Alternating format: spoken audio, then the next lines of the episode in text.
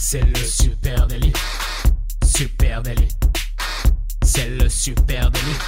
Toute l'actu social média servie sur un podcast.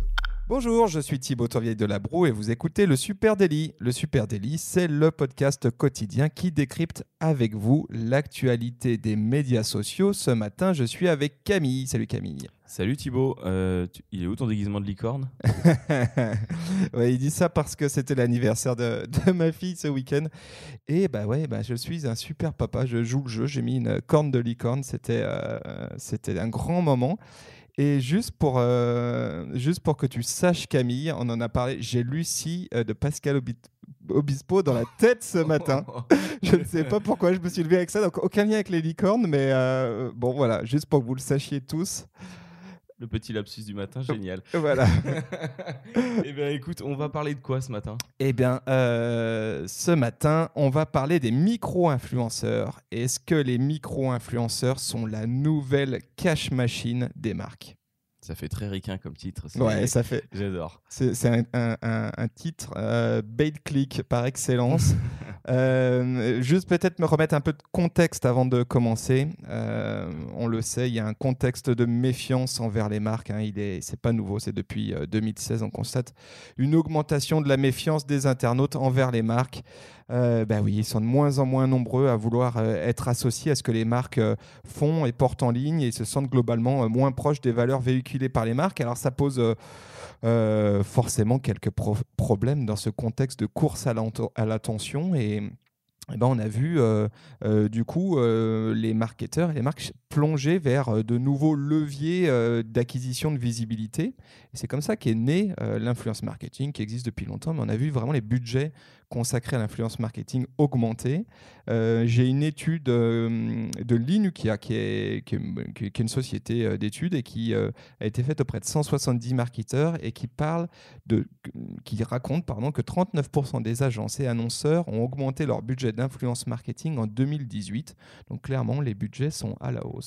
Ouais, c'est des budgets énormes et, et, euh, c'est une, forte, une très forte tendance. hein. On sait que un tiers des internautes suit au moins un influenceur. Donc euh, voilà, on suit tous des influenceurs à notre niveau. C'est aussi pour ça qu'on va parler de micro-influenceurs. On sait que 64% des internautes recommandent des produits et des marques après avoir lu des contenus euh, publiés par des Ouais, influenceurs. c'est énorme, c'est énorme. Grosse, grosse. On voit, on voit l'intérêt pour les marques et les marketeurs. Là, c'est c'est puissant. Euh, ben, ce qu'on ce qu'on constate, c'est que, euh, par contre, hein, c'est que ce marketing d'influence, euh, eh ben, il y a eu un peu d'overdose hein, ces derniers temps et euh, les célébrités euh, du web, on, on s'en retrouvait quand même pas mal dans la tourmente. Il y a une étude, ça c'est Statista, hein, qui propose ça, une étude qui parle des posts sponsorisés et qui dit, bah oui, qu'il y a une vraie satura- saturation, pardon, euh, et qu'il y a de plus en plus d'agacement sur certaines publications répétitives euh, d'influenceurs. hein, on le sait parfois, euh, ces célébrités du web ont eu des comportements un peu abusifs du style allez on publie tous la même photo du même hôtel comme ça c'est fait et on profite du week-end au soleil et il y a une étude qui est Bazar Voice qui parle de qui a été faite sur plus de 4000 consos au Royaume-Uni en Allemagne et en France et qui dit que 47% bah, des interrogés se disent fatigués par ces publications là répétitives et euh, 49% souhaitent plus de transparence et d'encadrement légal des publications. Donc c'est vrai que jusqu'à présent, tout ça était un petit peu flou et pas très transparent sur les célébrités. Alors maintenant, les plateformes permettent de, je rebondis sur ce que tu dis, d'afficher qu'un post est sponsorisé. Donc déjà, on le voit au premier coup Ouais, elles permettent, mais il n'y a pas d'obligation légale, donc tout le monde ne joue pas le jeu. Et Oui, bon, il y a- il y a en tout cas euh, une possibilité qui existe du côté des plateformes. Et après, je reviens à ce que, à ce que tu disais. Oui, c'est vrai que les, je pense qu'on voit un certain turnover euh, du côté des, de l'influence marketing. Les premiers gros influenceurs du web, euh, qui étaient d'ailleurs pour moi peut-être des youtubeurs, je pense à Norman. euh, Ouais, t'as raison. ouais. Euh, ils se sont fait un énorme cash. tu parlais de cash machine, un énorme cash là-dessus.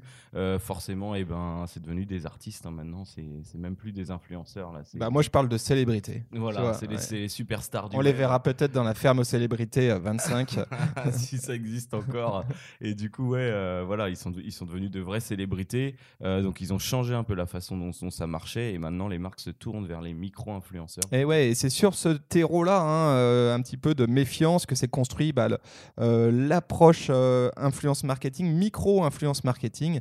Et l'objectif, c'est de mettre à, contribution des influenceurs de, de plus petit calibre, mais avec une vraie authenticité, une vraie légitimité au sein de leur communauté. On peut peut-être juste rappeler exactement ce que c'est que le principe de l'influence marketing. Hein. C'est peut-être pas forcément très clair pour tout le monde. Euh, ouais, bah, l'influence marketing, euh, bah, c'est globalement ce qu'on vient de dire, ce que vous avez en tête quand vous pensez euh, à Norman. Thibault, les, les micros-influenceurs et les influenceurs sont des personnes à qui les marques font confiance et font appel pour mettre en avant leurs produits.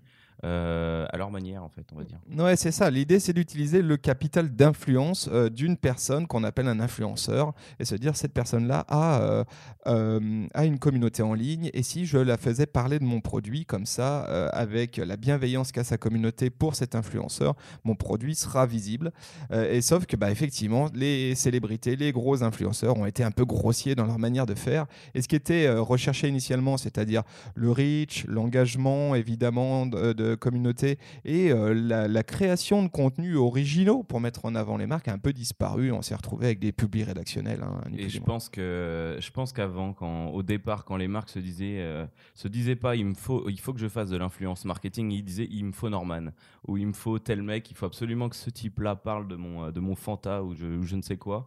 Et aujourd'hui, ils vont chercher. Euh, aujourd'hui, il me faut un influenceur qui parle de mon secteur d'activité ou en tout cas qui puisse mettre en avant mon produit. Ouais, tu as raison. Et donc aujourd'hui, on est dans une situation où c'est bah, fini euh, les célébrités et puis place aux micro-influenceurs.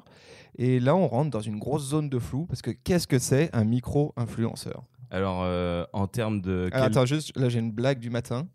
micro-influenceur, est-ce que c'est un influenceur avec un micro comme euh, toi ce matin? oh, oh, ça a failli dériver là. Je...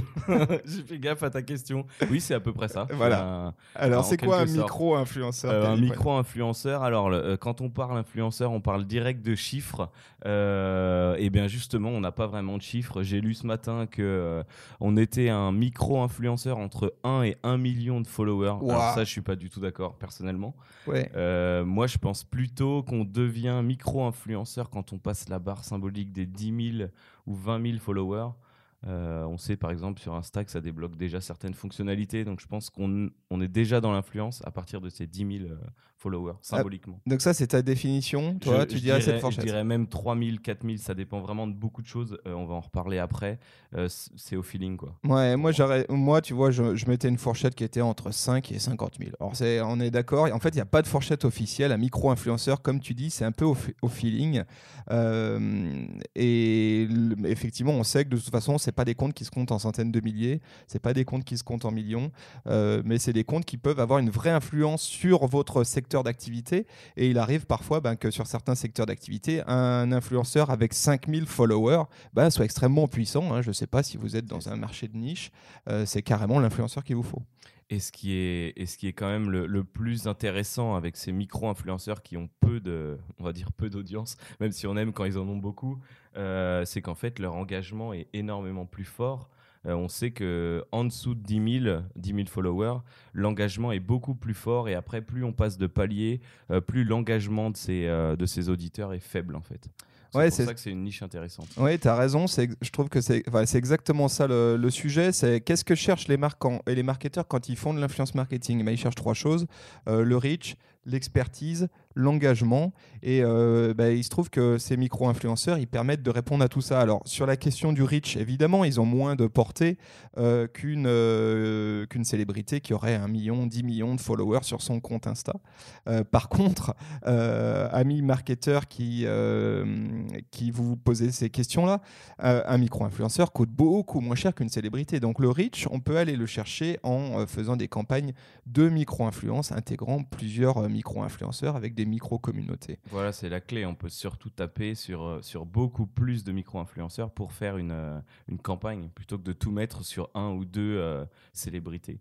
Exactement. Ensuite, euh, pour ce qui est de l'engagement, euh, bah là-dessus, le- les, les micro-influenceurs ont carrément euh, des atouts dans leurs mains parce que là, j'ai une petite interview sur laquelle je suis tombé d'une dame qui s'appelle Kilia Brennan, la- qui est la fondatrice de Hello City.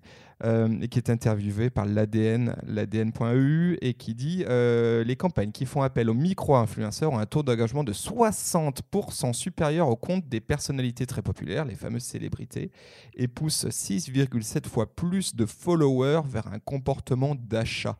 Donc c'est quand même assez impressionnant et on voit qu'effectivement la force de la micro-influence, elle réside dans l'engagement des communautés. Alors ouais, j'ai la, la même chose sous une autre forme. Les micro-influenceurs engageraient 22, fois plus de, de conversations par semaine sur leurs achats qu'un consommateur moyen.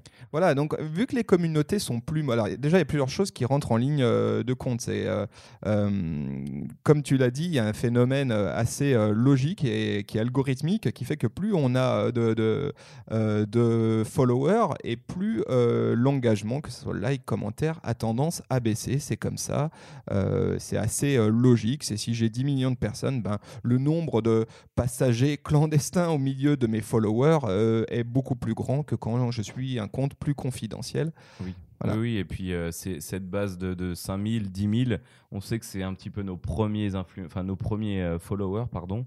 Et euh, donc, eux, sont, eux ont fait le choix de venir nous suivre. Ils nous, ils nous suivent pas parce qu'on est une célébrité. Du coup, ils sont plus engageants. C'est eux qui ont choisi vraiment notre personnalité pour nous, pour nous suivre. Exactement. Donc il y a une grosse, un gros sentiment de, de sympathie et, et donc forcément le, le taux d'engagement est beaucoup plus important. Et il faut quand même rappeler hein, que l'objectif de l'influence marketing, c'est pas exclusivement de faire de reach.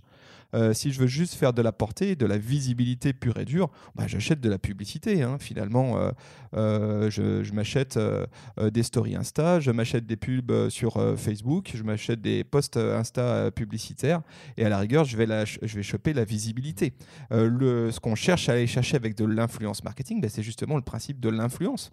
C'est faire en sorte d'avoir des leviers d'activation plus forts sur ma marque et créer et l'empathie euh, des, euh, euh, des communautés, utiliser aussi voilà, la, la- la bienveillance que les communautés ont vis-à-vis d'un influenceur.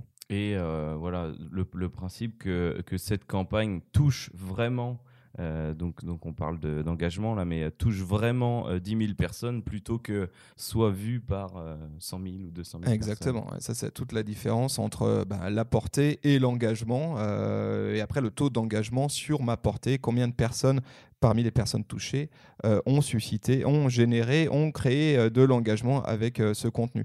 Le troisième point qu'on peut aller chercher sur de l'influence marketing et sur lequel là les micro-influenceurs ont vraiment une réponse, c'est l'expertise. C'est-à-dire, on, l'a dit, on vient chercher un influenceur, un influenceur pour qu'il parle euh, de notre marque et pour qu'il euh, positionne notre marque euh, sur, comme étant une, marque de valeur sur un marché.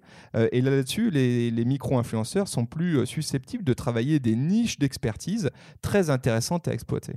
Oui, parce que ces micro-influenceurs, avant, avant, de avant même d'avoir basculé euh, dans le jeu du partenariat, de la collaboration avec les marques, euh, c'était déjà des experts de leur sujet euh, qui produisent déjà un contenu euh, de qualité, euh, jugé de qualité en tout cas par leurs auditeurs, et qui les suivent pour ça. Donc ils sont déjà euh, référents sur le sujet qui justement intéressera les Ouais, marques. tu vois, tu vois, Camille, tu me parlais d'un truc il y a de ça euh, quelques semaines en arrière en parlant euh, d'influenceurs dans le milieu du médical sur Instagram.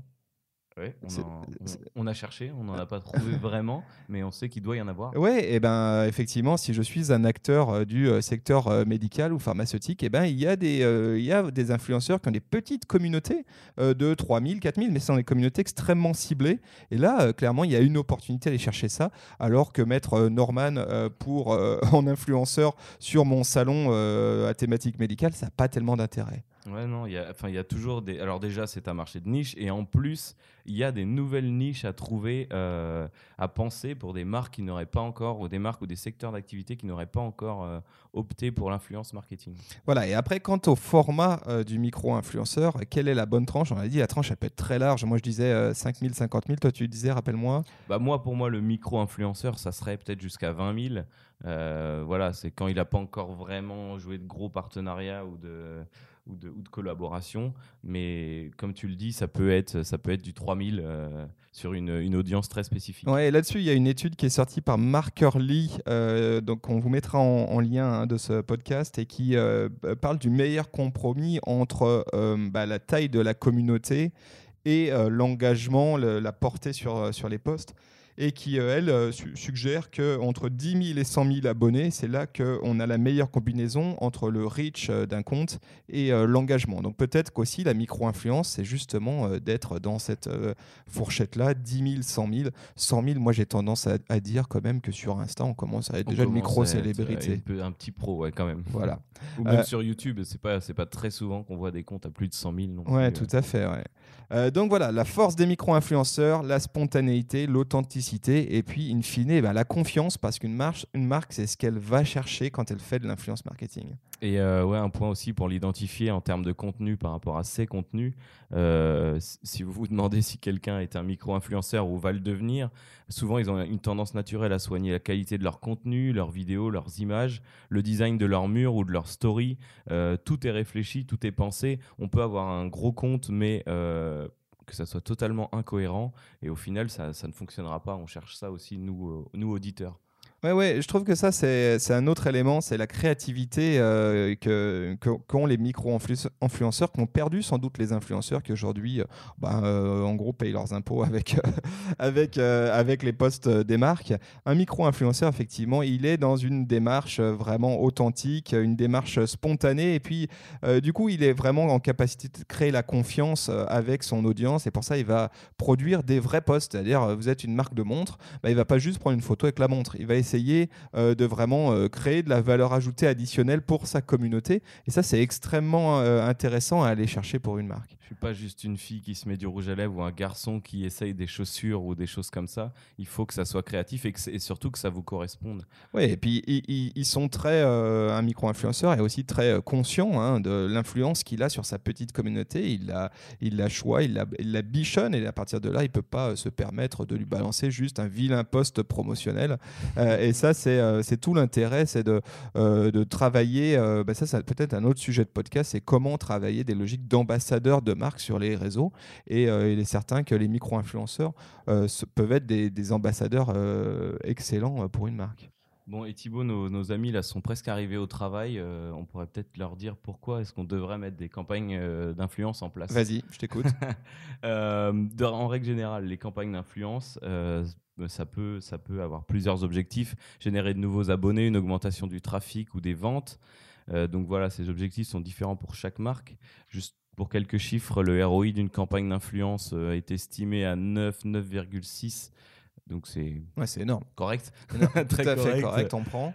Euh, donc voilà, l'influenceur est le nouveau prescripteur de la marque. Ça, c'est la petite intro. Alors Thibaut, pourquoi opter pour des micro-influenceurs plutôt? Plus- plutôt que des, euh, Des, influen- influenceurs, voilà. Eh ben pour toutes les raisons qu'on a évoquées tout à l'heure, euh, je vais les refaire. Euh, le reach, parce qu'on va pouvoir multiplier le reach des micro-influenceurs en en, mettant plusieurs dans ces opérations. Ils sont moins coûteux, plus faciles à, à accéder. L'expertise des sujets abordés, on va pouvoir aller travailler des sujets de niche, ce qu'on va pouvoir faire plus difficilement avec des influenceurs type célébrité. Et puis l'engagement de leur communauté.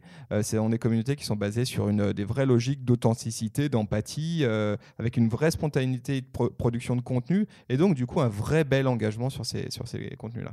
Voilà, on- on a parlé d'achat tout à l'heure. Ils poussent 6,7 fois plus leurs followers vers un comportement d'achat qu'un méga influenceur. Ouais, c'est énorme. Voilà. Est-ce que tu avais d'autres choses à rajouter sur ce sujet? Ben non, je crois qu'on a abordé euh, pour une première étape, c'est pas mal. hein, Ouais, on, en- on y reviendra hein, sur les micro-influenceurs et l'influence marketing. Euh, Il y en a qui ont écrit des bouquins, donc euh, on n'écrira pas de bouquins, mais on fera des podcasts là-dessus. Si vous avez des remarques à nous faire, des suggestions à nous faire sur ce sujet de l'influence marketing, des questions que vous posez, n'hésitez pas à nous venir nous en dire deux mots sur les réseaux sociaux, sur Facebook. Sur Instagram, LinkedIn et Twitter. Voilà, supernatif avec un S. Et vous pouvez écouter notre podcast sur Deezer, sur Spotify et bien sûr sur Apple Podcast. Voilà, n'hésitez pas aussi à nous laisser un petit message avec un petit commentaire sur Apple Podcast, 5 étoiles si possible, ça nous fera très plaisir et surtout ça nous aide à remonter dans l'algorithme d'Apple Podcast. La vie est un algorithme, on ne le dira jamais assez. Euh, on vous souhaite à tous une très bonne journée Et une bonne semaine. et une bonne semaine et on vous dit rendez-vous à demain. Salut Vive les licornes